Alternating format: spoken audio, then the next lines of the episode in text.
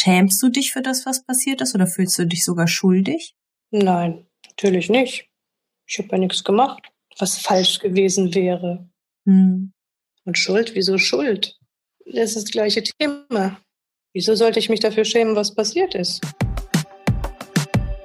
Hi und herzlich willkommen im MeToo Podcast, dem Podcast für Opfer und Betroffene von sexueller Gewalt. Ich bin Mai Nguyen und ich führe dich hier durch. Bitte, bitte sei achtsam mit dir beim Hören des Podcasts. Wenn dich die Inhalte triggern, such dir auf jeden Fall Hilfe, denn das Schweigen hat ein Ende. Kann man sexuellen Missbrauch vollkommen rational betrachten? Als Betroffene, als Survivor Queen? Oh yes. That's Possible. Noemi Giese ist Masseurin, Sportskanone, Survivor Queen und hat das Asperger-Syndrom. Wie das aussieht, wenn man Asperger hat, wenn man vollkommen rational und logisch ist, wie man dann das Erlebte einsortiert, wie man damit umgeht, wie man mit seinen Emotionen umgeht und wie man damit umgeht, dass man sogar mal als Kind entführt worden ist, das erfährst du in dieser Folge. Hi und herzlich willkommen zu einer neuen Podcast-Folge. Heute habe ich wieder einen Gast dabei und zwar einen ganz, ganz besonderen Menschen. Wir kennen uns schon ja etwas länger, aber bisher nur über das Internet und haben uns für diese Podcast-Folge zum ersten Mal gemeinsam auf einen Kaffee in Darmstadt getroffen. Ich habe die Noemi Giese bei mir. Sie wird auch gerne Emi genannt. Hi Emi, cool, dass du da bist. Hi. Emi ist ein bisschen schüchtern. Äh, sie hat mir schon verraten, dass sie introvertiert ist. Deswegen kann es zwischendrin zu ein paar ähm, Schweigepausen kommen. Ähm, genießt es einfach, nehmt es als Meditation. und ich freue mich riesig, riesig, dass du, auch wenn du introvertiert bist und es dir manchmal etwas schwerer fällt, ähm, ja, zu reden, offen, also da, ja, einfach in den Austausch zu gehen, freue ich mich, dass du dich dazu entschieden hast, dass du dich bei mir gemeldet hast, gesagt hast, du möchtest deine MeToo-Story erzählen. Magst du dich kurz vorstellen, Emi? Ja, keine Ahnung. Wie macht man das? Ich bin die Emi. ich wohne in Hanau, ich bin 36 und fühle mich jetzt fast erwachsen. Was sagt man da noch? Manche erzählen, was sie arbeiten oder dass sie ein neues Haustier haben. Äh, ja, ich habe jetzt eine Katze. Aber die kann man noch nicht sehen. Die versteckt sich noch im Bad. Hm. Ansonsten beruflich befummle ich Leute und höre denen zu, was die so für Probleme haben. Das, dafür wird man aber nicht bezahlt, nur für das Anfassen. ich bin Masseurin. Sehr cool. um, Emi, ähm, ja, wir, wir, ich glaube, wir legen einfach mal ganz, ganz straight, ganz direkt los. Ähm, ich habe, als ich dich kennengelernt habe, das war damals nach über äh, die Freeletics-Gruppe. Also Freeletics ist so eine Sportart, wo man mit dem eigenen Körpergewicht trainiert. Und ähm, die Emi hat immer fleißig in der Gruppe kommentiert. Und am Anfang habe ich gar nicht so genau verstanden, ähm, was die Emi da eigentlich macht und warum sie da eigentlich so ziemlich jeden Post kommentiert. Und äh, es wirkte auf mich an ganz, ganz vielen Stellen total harsh, so total emotionslos, ohne Smiley, alles mit Punkt und alle Satzzeichen super und ähm, irgendwie Leute ganz viel korrigiert und ich habe mich irgendwie dachte ich so, also entweder ist sie total unfreundlich oder vollkommen un unempathisch oder will Leute bepöbeln. Also es war für mich ganz, ganz schwierig, das am Anfang zu verstehen. Und irgendwie sind wir aber in Kontakt gekommen und dann ähm, gab es einen Punkt, der mir geholfen hat zu verstehen, die meint das gar nicht böse, die meint das total lieb, als du mir erzählt hast, dass du Asperger hast. Dass es für dich einfach, ähm, dass es für dich freundlich ist, einfach genau richtig, korrekt und rational zu sein. Hm. Naja, also es ist nicht freundlich. Ich bin schon im Hinterkopf so bitchig, aber es ist halt einfach so, dass ich, ich kann nicht unkommentierend lassen, wenn halt was, wenn's, wenn eine Information falsch ist. Ich muss das korrigieren. Und an sich bilde ich mir eigentlich dann immer dabei ein, dass das hilfreich ist, weil wenn die Leute die richtige Information haben, ist doch besser für sie. Und ja, deswegen verstehe ich das dann auch immer nicht, wenn die Leute dann halt zurückbitschen. Also ich verstehe es jetzt schon rational, verstehe ich, dass wenn man jemandem sagt, du machst das falsch, dass man dann automatisch so ein, so ein, so ein Stich hat, dass man sich ärgert, wenn man was falsch macht. Aber dass die dann halt zurückbitschen, das verstehe ich nicht. Weil wenn mir einer was korrigiert, dann, dann ärgere ich mich, aber nur wegen auf mich, dass ich das halt nicht selber gesehen habe oder selber geguckt habe. Und dann sage ich zu dem anderen, sage ich Danke. Das weiß ich ganz genau. Ich, das, das ist, das ist, ich habe dann auch so ein Krampf wegen Rechtschreibung, das muss immer alles richtig sein. Und einmal hat einer das halt dann entdeckt, dass ich da was falsch gemacht hatte. Und dann habe ich mich geärgert, aber ich war dankbar, dass der mir das gesagt hat, weil sonst hätte ich selber nicht gesehen. Und manchmal kontrolliere ich Beiträge von vor Jahren und dann sehe ich, dass ich da noch irgendwo was falsch gemacht habe und ärgere mich, dass das die ganze Zeit falsch da stand. ja, so, so ist der Krampf. Und mhm. deswegen denke ich, wenn ich denen das doch sage, wie das richtig ist, dann müssten die sich doch darüber freuen. Ja. Also ich bin halt so wie Sheldon. Ich verstehe das nicht, wenn die Leute nicht, die Leute sich ärgern darüber, dass man ihnen sagt, wie was richtig ist. Hm. Ja, du bist so ein Real-Life-Sheldon, ne? Ja, ich bin nicht ganz so super schlau, aber von den Sachen, von denen ich halt was verstehe, ne? Da weiß ich dann halt alles. Ich gucke das halt einfach nach. Hm.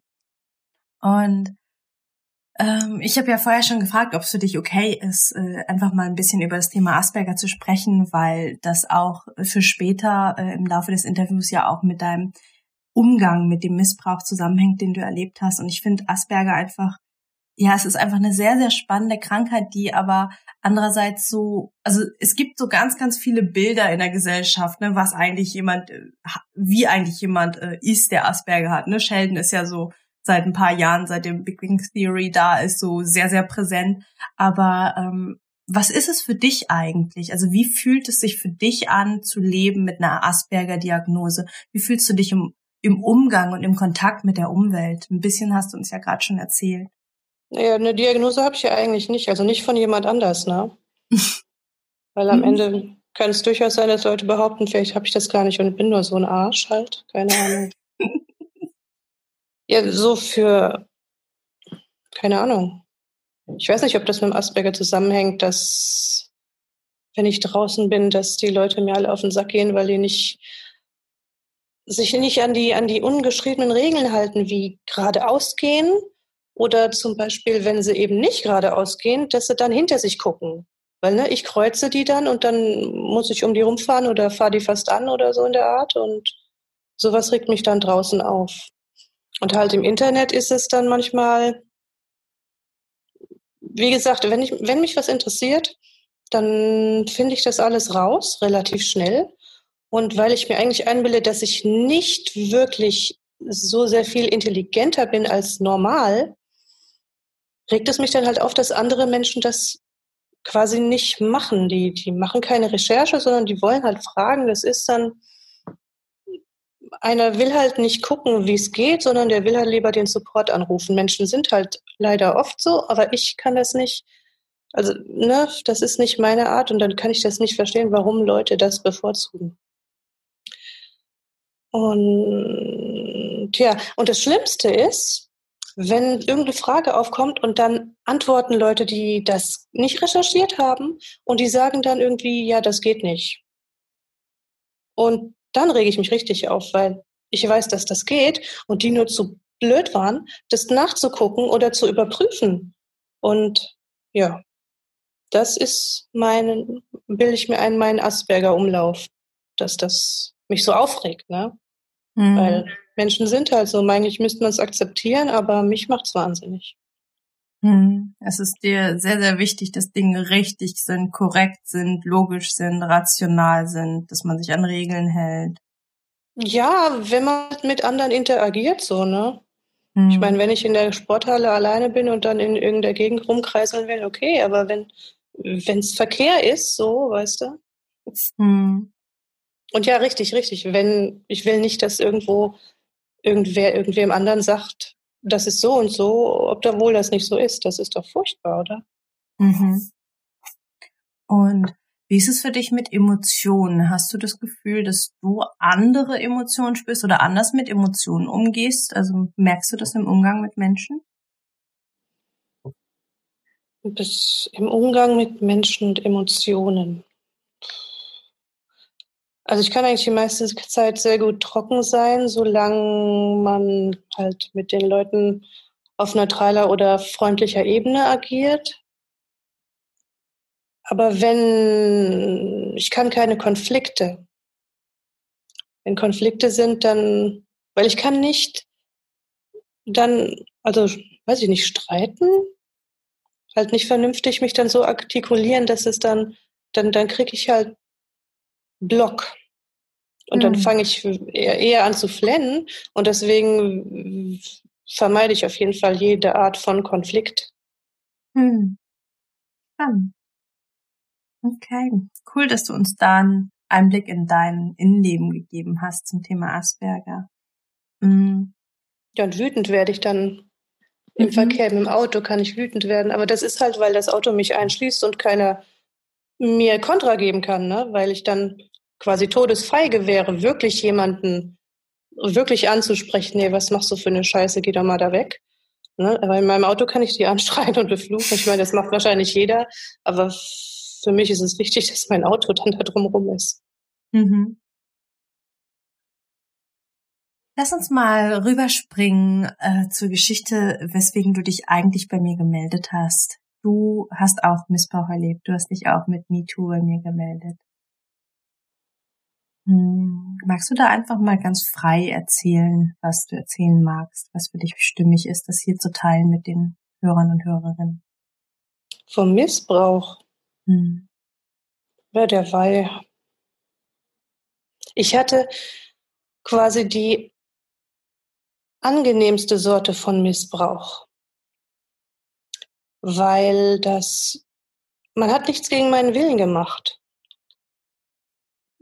der Mensch hat einfach ausgenutzt, dass ich sexuell war als Kind, als Fünfjährige, glaube ich, und hat sich daran erfreut und einfach mit mir mitgespielt, weil ich habe dann einfach ja so Szenen von irgendwelchen romantischen Disney-Filmen nachgespielt oder so.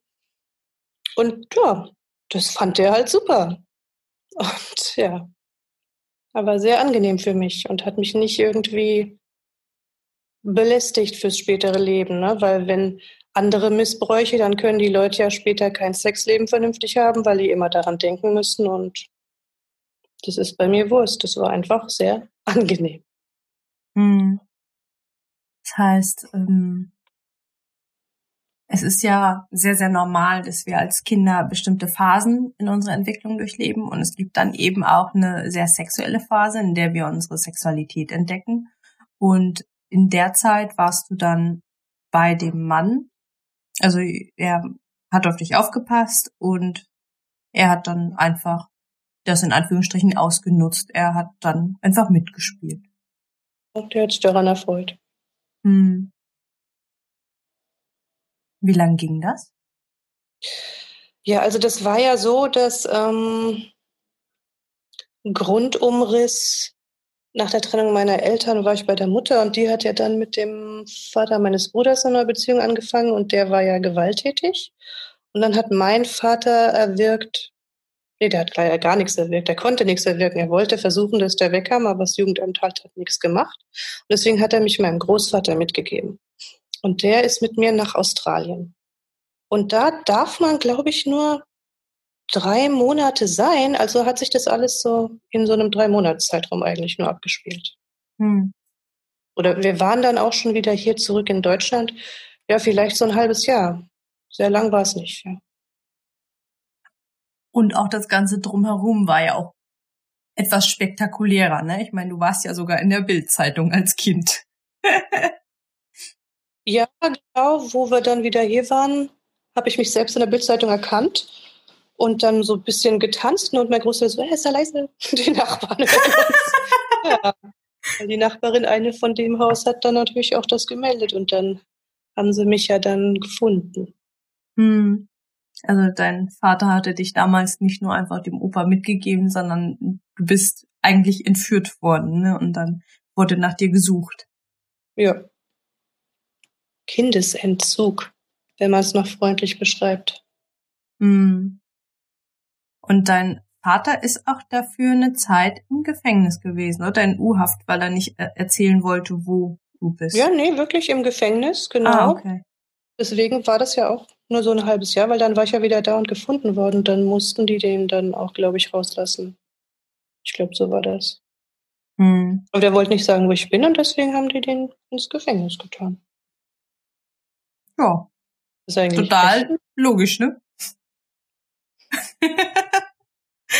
Hm. das heißt, dein Opa hat die Zeit über, die er mit dir in Australien war, hat dann mit dir eben, ja, dich missbraucht. Also per Definition ist es Missbrauch, auch wenn es für dich als Kind in der in der Zeit angenehm war, weil er einfach mit dir die Spiele gespielt hat, die du spielen wolltest und nicht Nein gesagt hat, wie es ein ähm, ja ein Erwachsener eigentlich hätte tun müssen an der Stelle. Ja. Hm finde super spannend, dass du, dass du das für dich so klar und sagst, es war eigentlich was schön, es war angenehm, er hat nichts getan, was ich nicht tun wollte. Ja. Das war, für mich war es ein sehr fürsorglicher Großvater. Ich meine, ich habe echt auch damals so viel irgendwie auf, ich glaube, Kissen oder Kuscheltieren masturbiert. Ich, ich erinnere mich nämlich, dass der mir manchmal das Schneckerl eingecremt hat, deswegen. Hm. Ja. Das Schneckerl. Geil, habe ich auch noch nicht gehört. Hm. Und wie ist es? Also, wann kam bei dir denn dann die Erkenntnis, dass das eigentlich ein Missbrauch war, dass das nicht okay war, dass er als dein Großvater, als Erwachsener diese Dinge mit dir getan hat als Kind?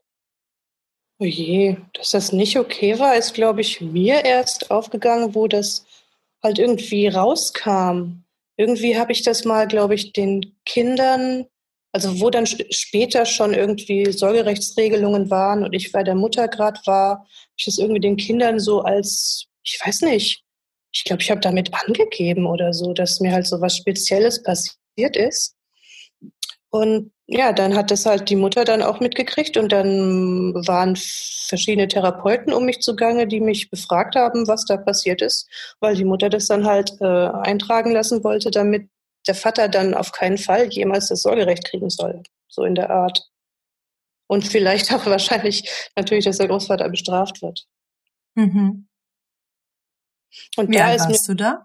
Dann, oh, da war man noch in Babenhausen vielleicht so, ja, oh je, keine Ahnung, zehn, so von zehn bis zwölf irgendwo.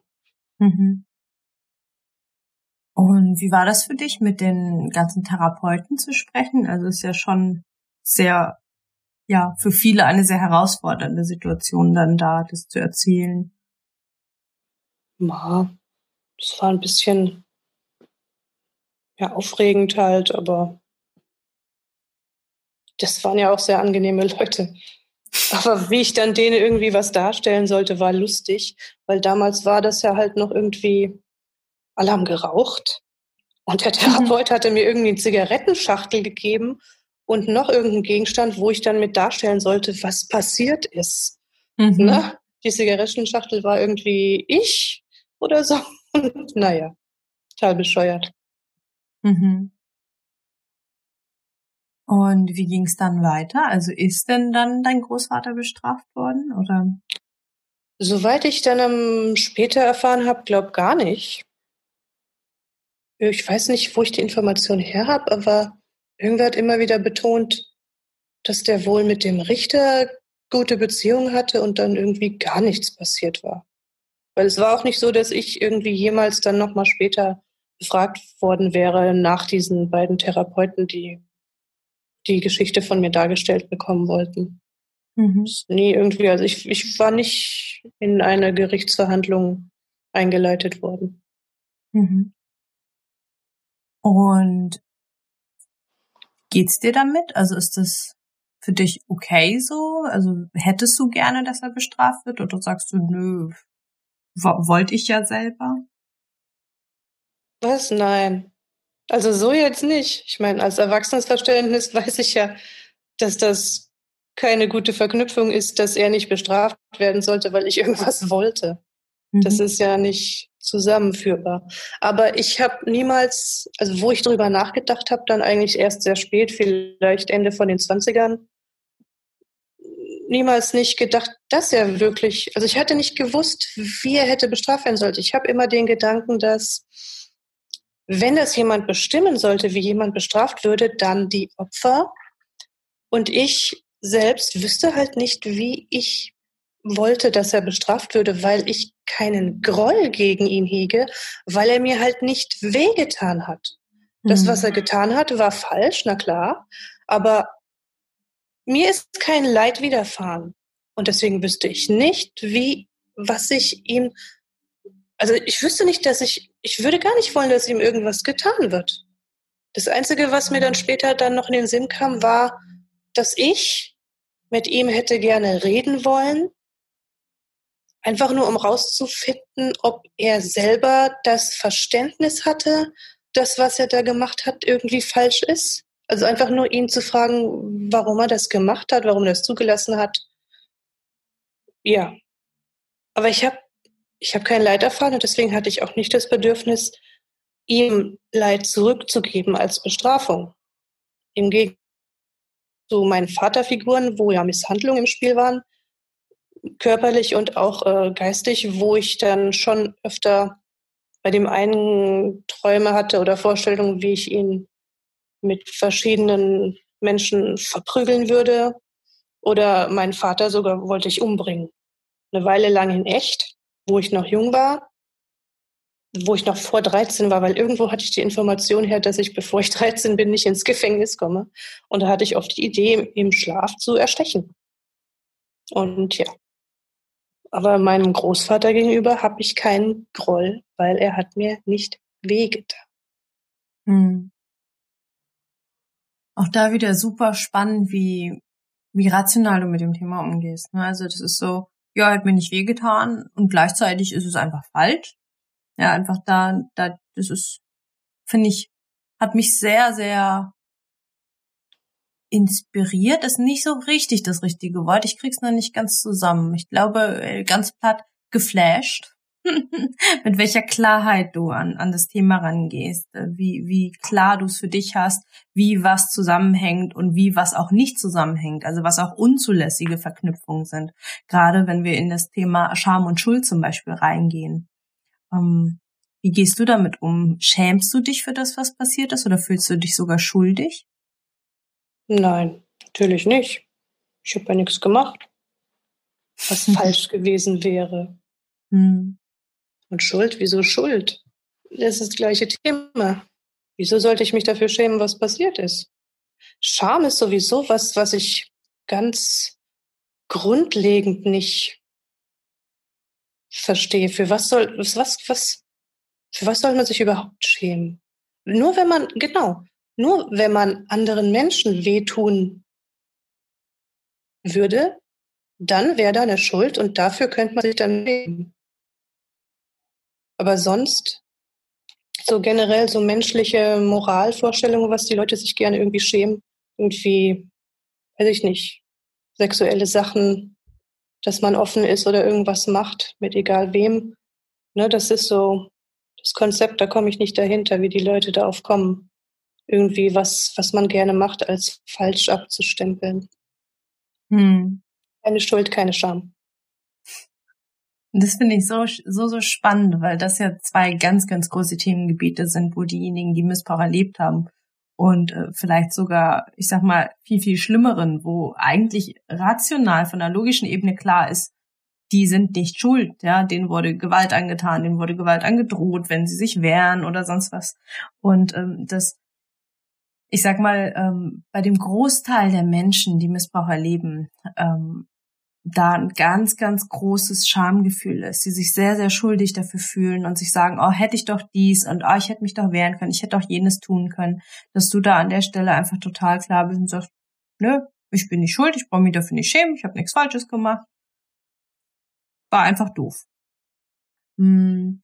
Das, was du eben erzählt hast, ähm, das Gespräch, was du gern mit deinem Großvater noch geführt hättest, ähm, oder die Fragen, die du ihm gern stellen würdest, hat es jemals stattgefunden? Wird es stattfinden? Wie, wie ist eure Beziehung? Keine Beziehung. Also ich weiß nicht mehr genau, wann es war. Ich glaube, so war ich 13, irgendwann, wo der Vater schon das Sorgerecht hatte. Da kam der auf einmal. Und mein Vater, da dieser, mein Vater das ja niemals irgendwie wirklich richtig glauben wollte und immer noch nicht will, der wollte gerne uns zusammensetzen, dass wir drüber reden. Aber zu dem Zeitpunkt war ich halt 13 oder so, Teenager, und ich wusste das damals dann noch nicht richtig einzuordnen und war dann ganz äh, verschüchtert und wollte auch nicht mit dem reden. Und das kam dann auch nicht dazu. Der ist dann wieder gegangen. Und ja, jetzt ist er halt schon tot. Ne? Der war dann auch wieder zurück nach Australien, hat da gelebt. Und dann ist er vor ein paar Jahren verschimmelt und man hat ihn irgendwie erst dann, ja, man hat ihn erst drei Wochen oder drei Monate, keine Ahnung, sehr spät gefunden und dann war er irgendwie schon ein grüner Fleck auf der Matratze. Mhm. Und ja, ist nicht zustande gekommen. Also es war das einzige Mal, dass ich ihn später nochmal gesehen hatte, so mit 13 oder was, und dann war der niemals wieder da. Mhm. Spannend, dass ähm, also bei mir war es auch so, dass eine der größten Fragen, die bei mir auf der Seele gebrannt haben, warum? Also ich habe immer gesagt, äh, also mir wurde ja auch das Gespräch von dem Mann, der mich missbraucht hat, wurde mir auch ein Gesprächsangebot gemacht. Ähm, quasi vor der Gerichtsverhandlung habe ich äh, irgendwie ein halbes Jahr oder ein Jahr vorher mit meiner Anwältin Briefe bekommen von seinem Anwalt. Ich habe immer gesagt, nee, also ich die einzige Frage, die ich habe, ist warum. Aber ehrlich gesagt mag ich mit diesem Mann nicht an einem Tisch sitzen, weil ich hatte einen ganz, ganz großen Groll ihm gegenüber. Und erst in dem Moment, in dem wir uns vor Gericht wiedergesehen haben und er um Verzeihung gebeten hat, er seine Schuld anerkannt hat und gesagt hat, ja, ich habe Scheiße gebaut. Das war so der Moment, wo mein Groll weg war und wo dann die einzige Frage, die da war, warum. Und da haben wir uns dann tatsächlich mit einem Mediator an den Tisch gesetzt und haben gesprochen. Und ich finde es ganz, ganz spannend, dass wir an so vielen Stellen einfach sehr, sehr unterschiedliche Erlebnisse gemacht haben und gleichzeitig irgendwie die Warum und die Schuldfrage. Also eine andere Frage bei mir war dann auch, hast du dich nicht geschämt? Hast du nicht gemerkt, dass es falsch ist, was du getan hast? Und das finde ich auch ganz spannend. Das ist ja bei dir auch gerade raus, rausgeklungen mit den Fragen, die du deinem Opa gerne noch gestellt hättest. Ja, der Unterschied ist halt, dass du, wie die meisten Missbrauchsopfer, ja, verletzt worden sind vom Täter, ne? Deswegen, der Groll, du hattest Groll. Hm. Ich hatte hm. nie einen, weil dir wurde wehgetan. Deine, deine, wie heißt das? Deine Selbstbestimmung wurde verletzt, wurde dir entwendet. Ne? Hm. Das war der erste Teil des Interviews mit Noemi Giese. Der zweite Teil erscheint übermorgen. Wenn du die Zeit bis dahin ein bisschen überbrücken magst, lade ich dich ganz herzlich dazu ein, dir mein kostenloses E-Book zum Thema Trauma und Flashbacks herunterzuladen. Du findest den Link in den Show Notes meingyön.de slash links und da kannst du dir einfach ganz easy peasy kostenlos mein E-Book runterladen und in der Zeit schon mal ein bisschen durchscrollen, lesen und ja, wir hören uns übermorgen. Bis dahin, deine Mai, ciao.